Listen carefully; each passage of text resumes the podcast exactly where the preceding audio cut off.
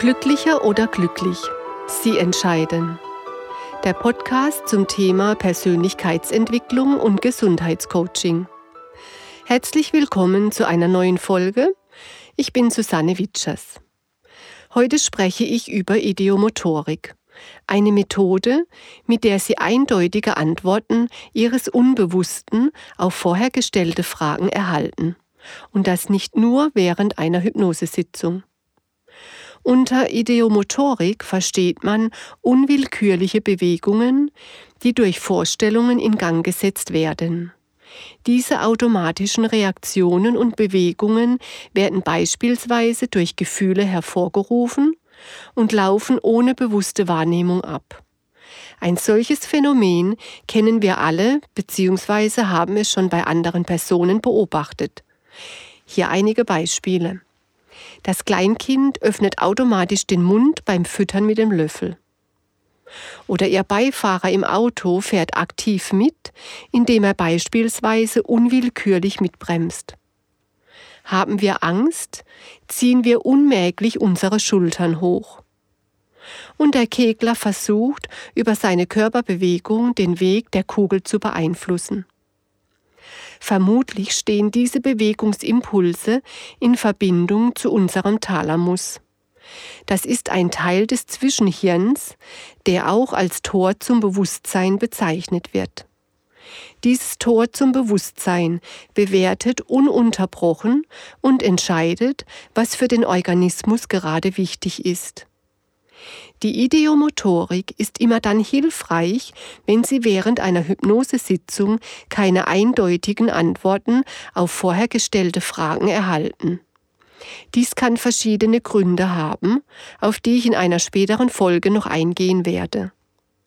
Wenn Sie sich also während der Hypnosesitzung zum Beispiel die Frage stellen, ob es zu Ihrem Wohl ist, wenn Sie an Ihrem Thema arbeiten, erhalten sie von ihrem Unbewussten in der Regel eine Antwort.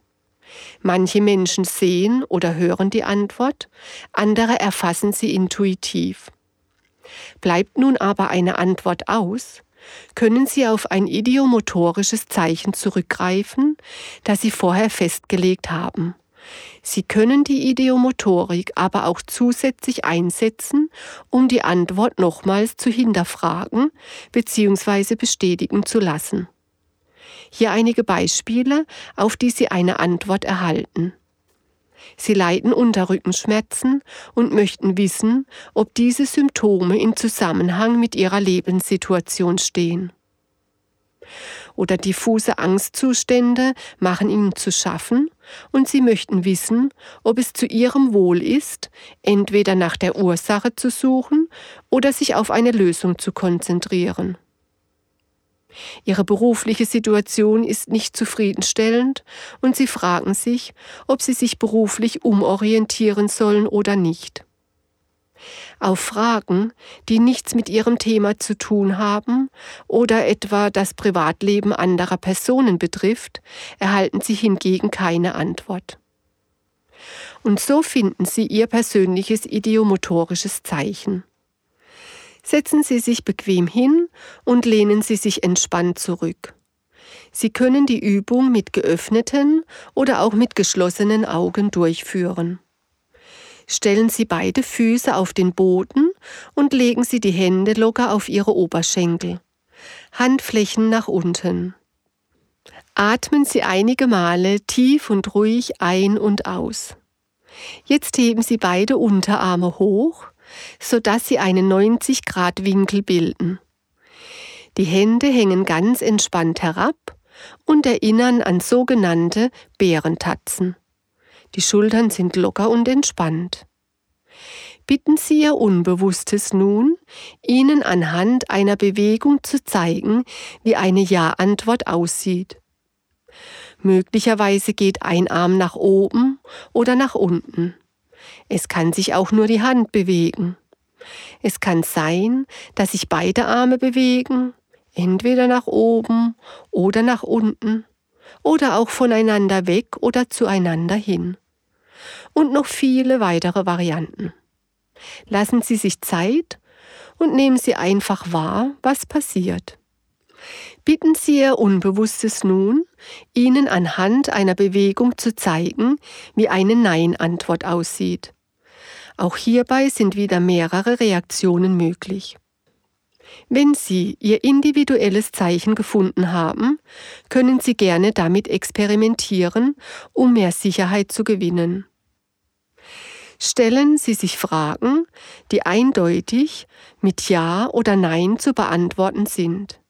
Sie könnten Ihr Unbewusstes beispielsweise fragen, ob Sie eine Frau oder ein Mann sind, ob Sie verheiratet, geschieden oder ledig sind, ob Sie Kinder haben oder Geschwister.